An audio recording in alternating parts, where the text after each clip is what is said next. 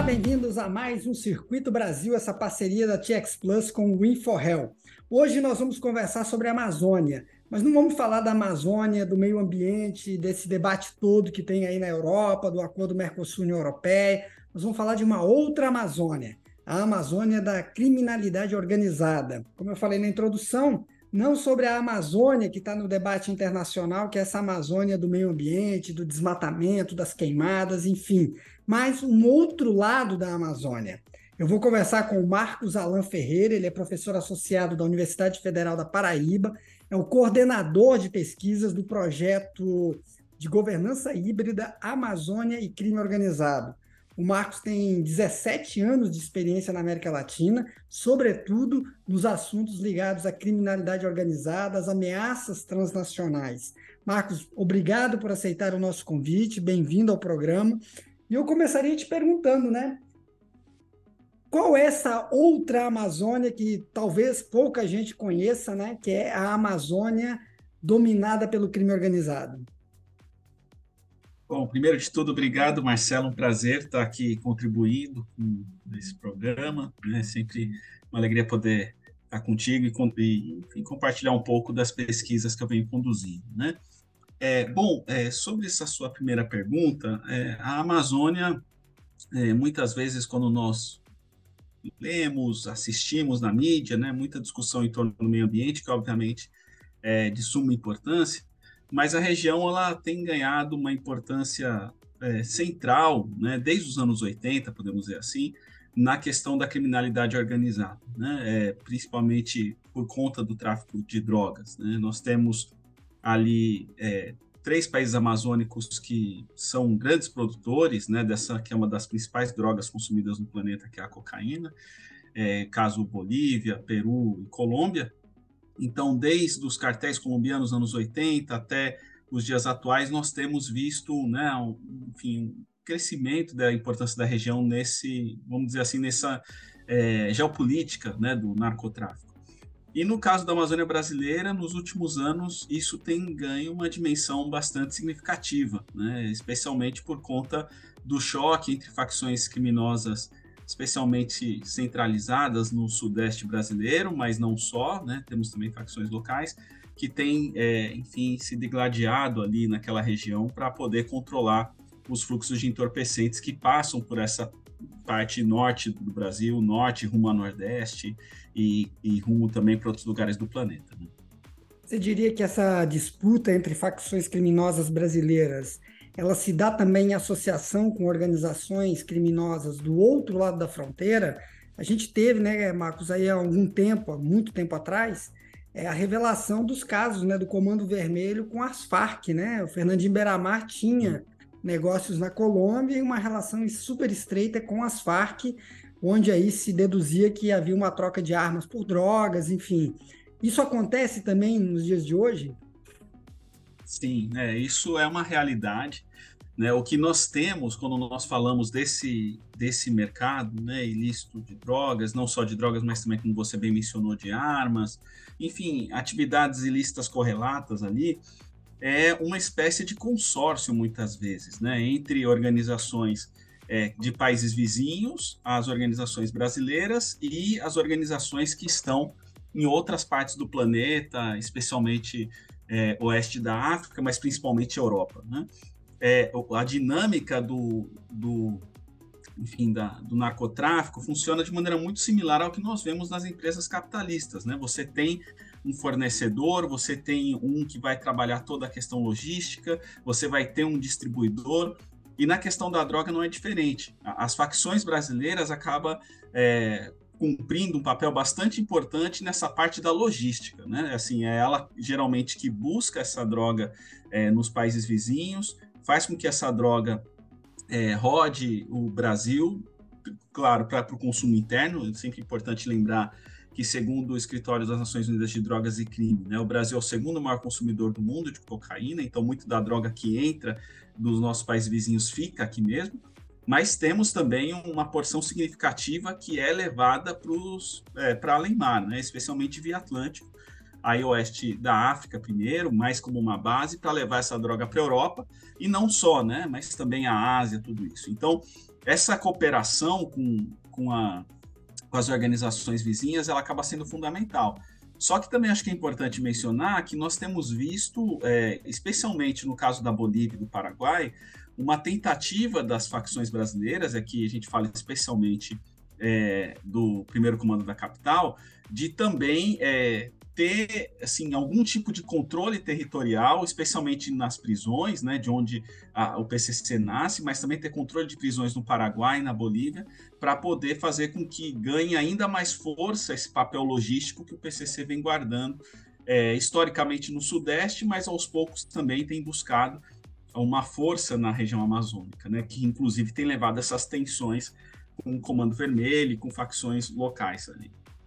É, e aí fica bem claro, né, Marcos, essa questão de que a cooperação entre as organizações do crime, do crime, né, elas se mostram muito mais fluídas, até porque estão à margem da lei, né, de qualquer tratado, etc. Ou seja, tem uma, uma capacidade que os estados não têm, justo por conta da formalidade que essas relações se dão, né?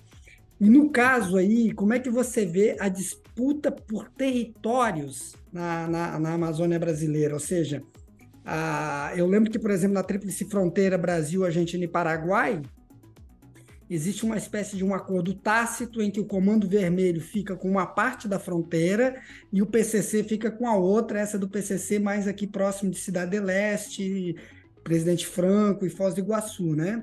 E o Comando Vermelho mais naquela zona de Mato Grosso do Sul. Na Amazônia brasileira existe isso também, ou seja, uma área que é mais dominada por um e uma área dominada por outro ou não? É, existe sim, é, mas aí está menos ligado à questão de fronteira, mas a própria maneira como cada organização foi se consolidando nos estados brasileiros. Né? Então, é, um grande marco, né, é, ali a gente pode pensar, é 2016, quando o PCC começa a ter uma ambição maior de é, expandir seu mercado, não só para a região ali onde é, tradicionalmente é forte, né, na fronteira com o Paraguai, na fronteira ali, como você bem mencionou, com o Paraná, mas subindo ali. E aí nós temos o PCC buscando for, é, se fortalecer em estados estratégicos como Rondônia e Acre. E aí o grande gargalo, que inclusive vai gerar uma tensão grande de violência, vai ser o estado do Amazonas. Esse é um estado ainda bastante em que a violência se vê de maneira muito é, latente ali e até direta, né, entre PCC e Comando Vermelho e, e inclusive outras facções locais, como Família do Norte, que hoje em dia se enfraqueceu bastante. Então, a expansão, primeiro, né, da facção paulista para a região norte do país ela foi ganhando é, a, através desse controle dos estados, né, com, com a transferência dos seus presos, especialmente Rondônia e Acre, visto como estratégicos pelo PCC. Enquanto que, quando nós olhamos, por exemplo, o estado do Pará, né, o estado do Pará, ele historicamente, é, o Comando Vermelho ele é muito forte, continua bastante forte.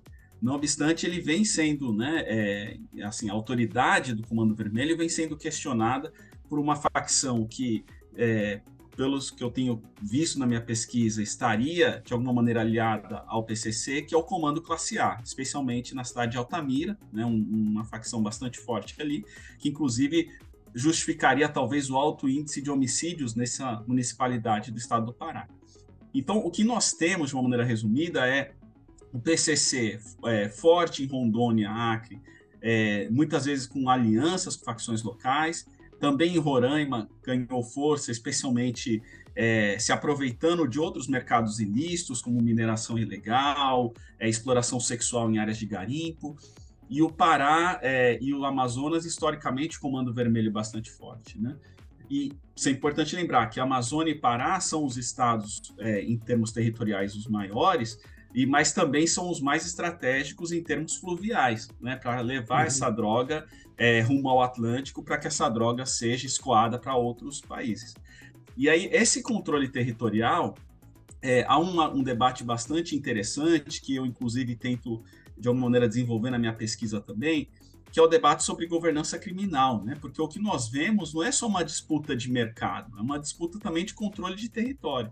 Às vezes nós tratamos o crime organizado só como uma questão meramente econômica, só que cada vez mais temos visto, de, e especialmente quando nós olhamos o histórico do PCC no estado de São Paulo de que o controle de populações, gerar normas, os seus estatutos, regramentos, acaba sendo bastante central para o funcionamento do negócio. Então, é difícil hoje em dia você separar essa dimensão social é, de governança, que as facções tentam ter, né, na, e na uhum. região do Amazonas não é muito diferente, e a dimensão econômica. Né? Então, é, há uma tentativa de se criar um território paralelo que vai gerar o que nós podemos dizer de uma governança híbrida. Por que híbrida? Né? Porque você tem o Estado coexistindo com uma autoridade do crime organizado.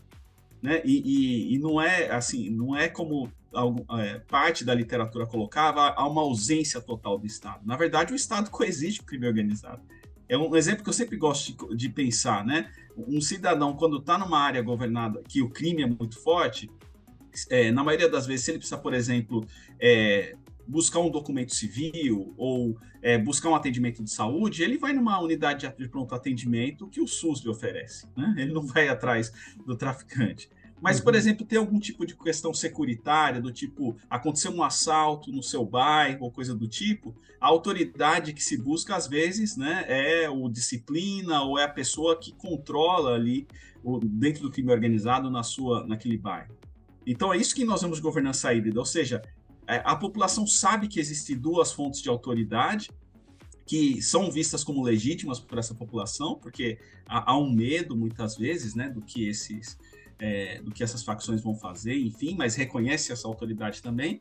E o que nós temos visto no, no, na região amazônica brasileira é um crescimento desse tipo de governança, né? uma governança em que o crime não só busca controlar mercados, mas controlar a vida das pessoas para que esses mercados funcionem.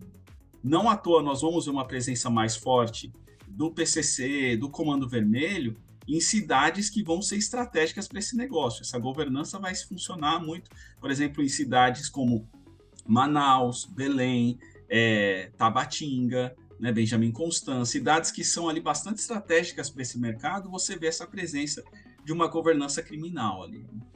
Marcos, essa questão do Estado dentro do Estado, né? A gente teve o caso do, do Rio de Janeiro, né? Muito conhecido, em que nós tivemos em algum momento um terço da cidade do Rio de Janeiro controlada pelo crime organizado, ou seja, todos os serviços públicos, escolas, hospitais, postos de saúde, comércio, venda de gás, telefone, linha telefônica que nem existe mais, tudo isso era gerenciado pelo crime organizado, né? E você não entrava ali, não entra inclusive ainda em alguns desses locais, sem uma autorização prévia da organização que controla aquele território. Você acha que em alguma medida o que se percebe hoje na Amazônia brasileira é um avanço em direção a esse modelo? Ou ainda está muito longe da gente ter naquela região que a gente tem no Rio de Janeiro, por exemplo? É, eu acho que está um pouquinho longe, mas é, por conta das características do território, né? Assim, o crime uhum. organizado ele vai buscar controlar populações, é, vidas alheias, é, na medida que isso ajuda para o negócio funcionar. No Rio de Janeiro, às vezes você ter o controle de todo um morro, ter o controle de toda uma comunidade é central para que você faça frente as outras facções ou mesmo milícias que vivam ali em regiões próximas.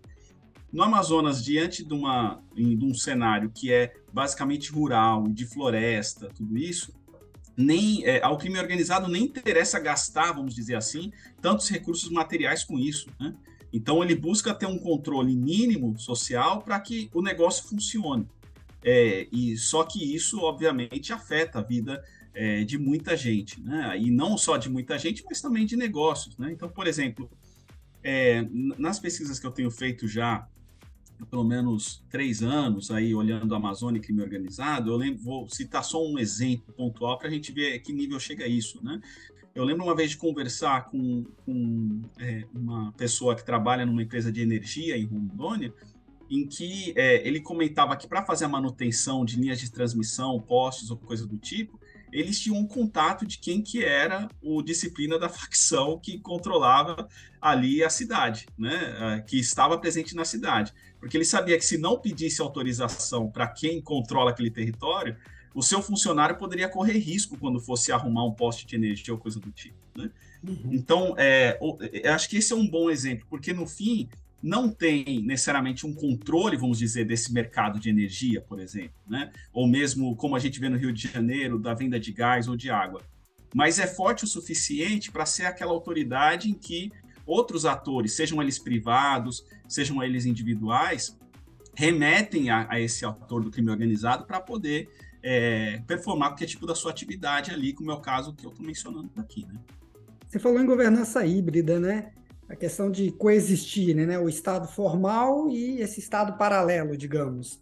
Existe alguma uhum. luz no, no fim desse túnel aí, Marcos, no sentido de o Estado formal ser o detentor né, da, do gerenciamento dos serviços públicos e, e, e do combate é, específico e realmente objetivo do crime organizado, ou a gente está vendo isso daí como uma utopia? Olha, é muito difícil lidar com isso e, assim, acho que alguns caminhos podem ser pensados é, não como políticas públicas só internamente, mas com políticas públicas em cooperação com outros países. Né? Uhum. Na verdade, eu vejo que tem duas etapas importantes aqui e nenhuma delas a gente está indo bem. Né? Ou seja, eu estou olhando com um viés otimista do que, que é possível, mas infelizmente a gente está longe disso. O primeiro é a questão da cooperação interagencial dentro do Brasil. Né? A gente ainda tem, por exemplo, a possibilidade de tirar um RG num estado da federação, tirar outro ali com outro número, você é, é passível de falsificação, e isso facilita muito para que membros do crime organizado às vezes tenham três, quatro identidades, especialmente quando a gente fala de grandes lideranças desse crime organizado. Né? Uhum. É, por outro lado, você tem algum, muitas vezes você tem rixas entre alguns órgãos do setor de segurança pública é, e até mesmo uma sobreposição de algumas funções que acaba mais dificultando do que ajudando o combate ao crime organizado. Mas para além dessas questões é, de, enfim, melhor trabalho, vamos dizer assim, do próprio própria maneira como o Brasil está configurado nessa questão da segurança pública, é, é, é impossível você lidar com esse problema sem cooperação internacional. Né? Você precisa realmente é, ter um diálogo próximo dos, com os países vizinhos, é, ter um, um, tipo de intercâmbio no setor de inteligência. Então, é, por um lado, a gente vê que, assim, para olhar alguma luz no fim do túnel, né, eu achei que foi muito interessante, por exemplo, que na última reunião dos países amazônicos, a cúpula da Amazônia, que tivemos algumas semanas atrás em Belém, uhum. é, o documento final tivesse trazido sete artigos que tratam de segurança pública.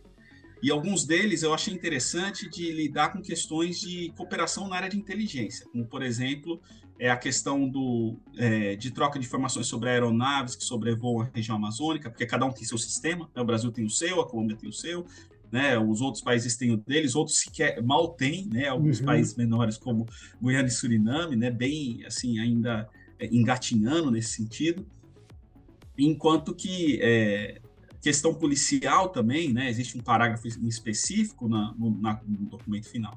Agora é aquilo, né? Assim, uma coisa é, é, você declarar isso numa, numa reunião final diplomática, outra coisa é se tornar realidade. Eu acho que já é um ponto positivo essa visualização de que, olha, esse tipo de problema nós temos na Amazônia e precisamos lidar de maneira cooperativa.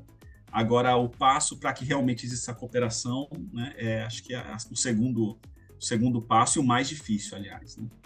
É, você também como internacionalista, né, Marcos, né, que vem dessa, dessa área, né, focado mais aí na questão do, do, da criminalidade transnacional e tudo, mas essa coisa da cooperação que a gente vê, e aí eu queria te ouvir também sobre isso, é muitas boas intenções, né, inclusive no plano interno, né, você vê que, por exemplo, a Agência Brasileira de Inteligência, ela tem 27 superintendências, e apenas em duas cidades ela tem escritórios especiais, que são justamente Foz do Iguaçu, na tríplice fronteira Argentina, Brasil, Paraguai, e Tabatinga, na tríplice fronteira Peru, Colômbia, Brasil.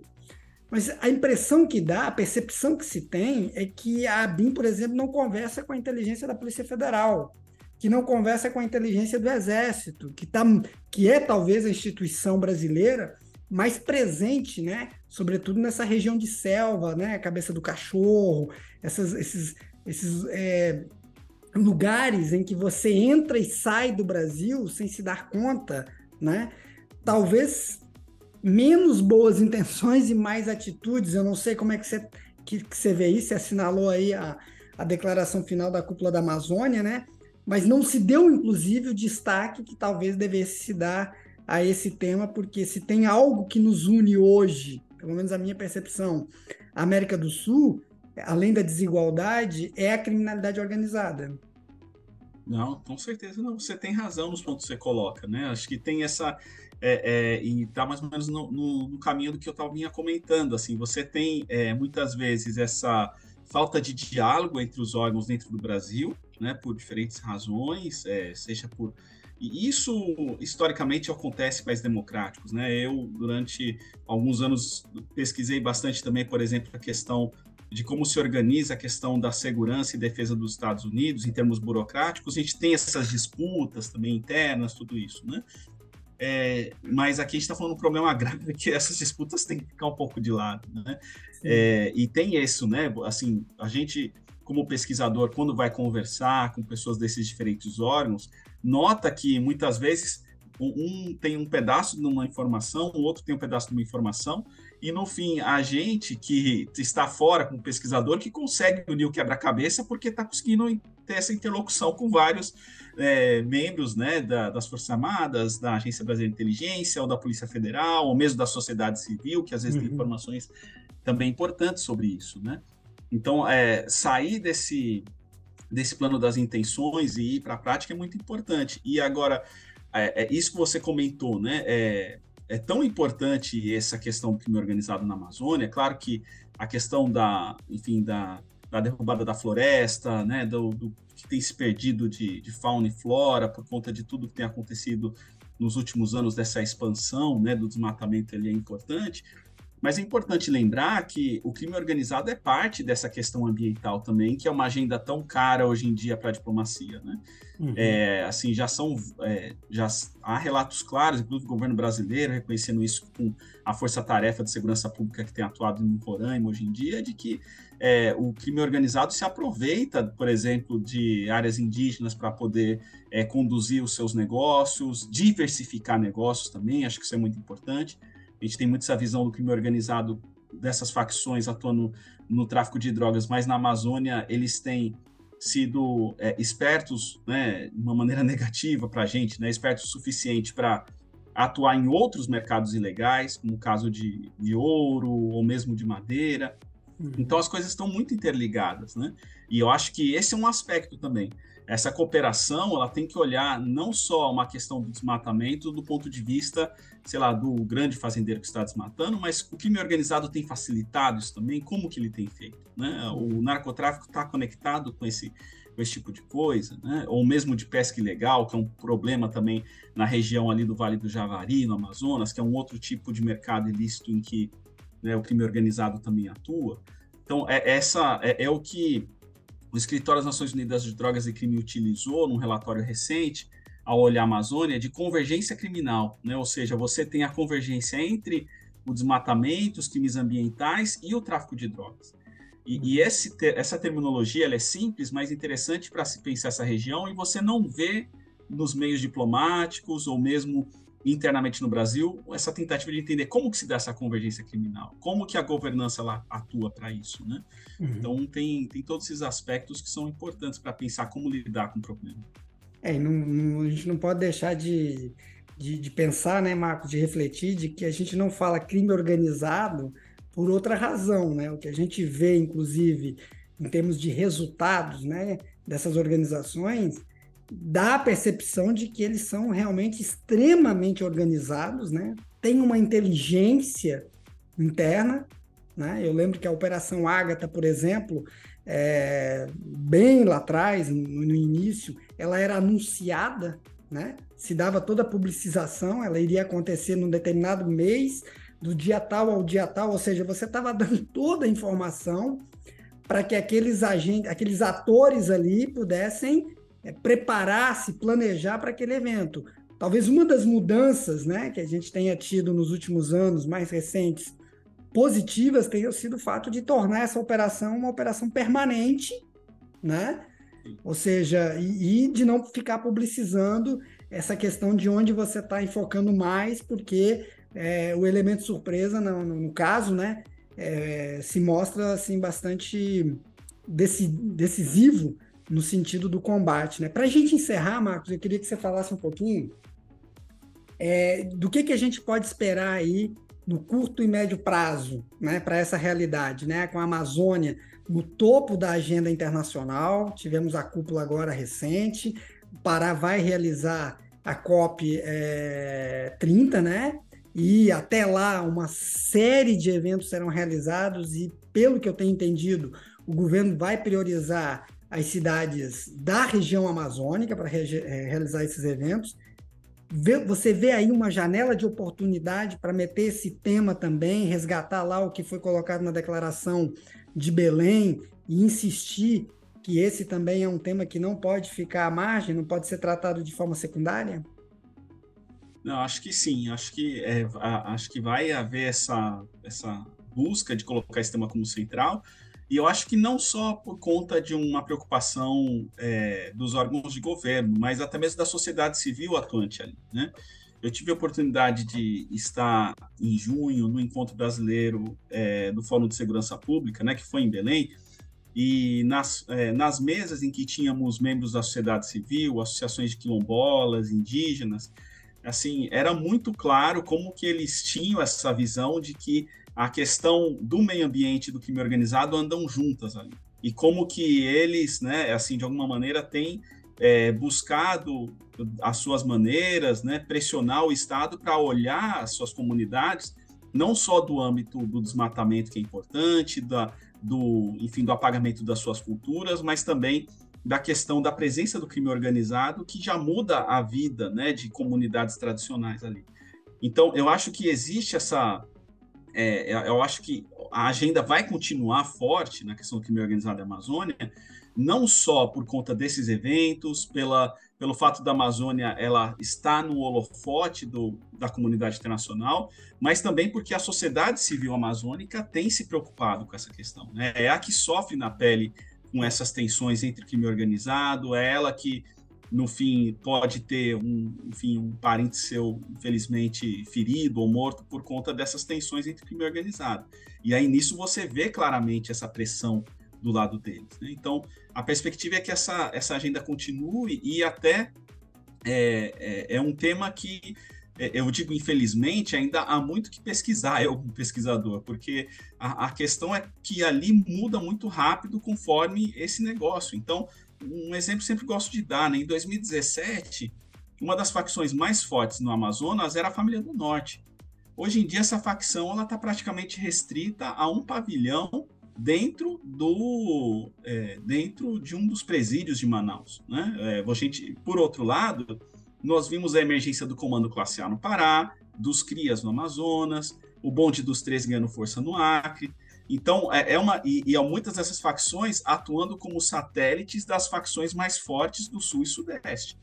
Então, é, essa dinâmica ela vai continuar, é, é, é, necessário continuar entendendo e discutindo, porque a dinâmica do crime também muda rápido. A gente está falando de seis anos em que a, o que era provavelmente a terceira maior facção do Brasil, hoje em dia ficou extremamente enfraquecida. Então, quem que vai ser a próxima? Ou vai, não vai ter uma próxima, né? Dessas que estão aí emergindo. Então, isso também é um ponto importante, né? Assim, é importante também, acho que a academia está presente, as pessoas que querem entender, né, ou uhum. institutos de pesquisa, porque a dinâmica ali ela muda muito rápido. Perfeito. Marcos, e não podemos esquecer também do trem de Aragua, né, que se aproveitando Exato. aí da operação acolhida, já há registro de presença lá em Roraima e com destino a Manaus, né, indo para aquela, aquela direção ali. Bom, pessoal, esse foi o bate-papo de hoje, né, com o Marcos Alan Ferreira, 17 anos de experiência em América Latina, no estudo e na pesquisa dos crimes organiz... do crime organizado, das ameaças né, transnacionais, e que hoje atua como professor assistente associado, perdão, da Universidade Federal da Paraíba, onde ele coordena o projeto de governança híbrida Amazônia e crime organizado. Com certeza um tema que a gente vai voltar a conversar aqui no Circuito Brasil. Marcos, muito obrigado pela sua presença, pela contribuição que você deu. E a gente volta na próxima sexta-feira com mais um Circuito Brasil, essa parceria da TX Plus com o InfoHelp. Um abraço e até lá.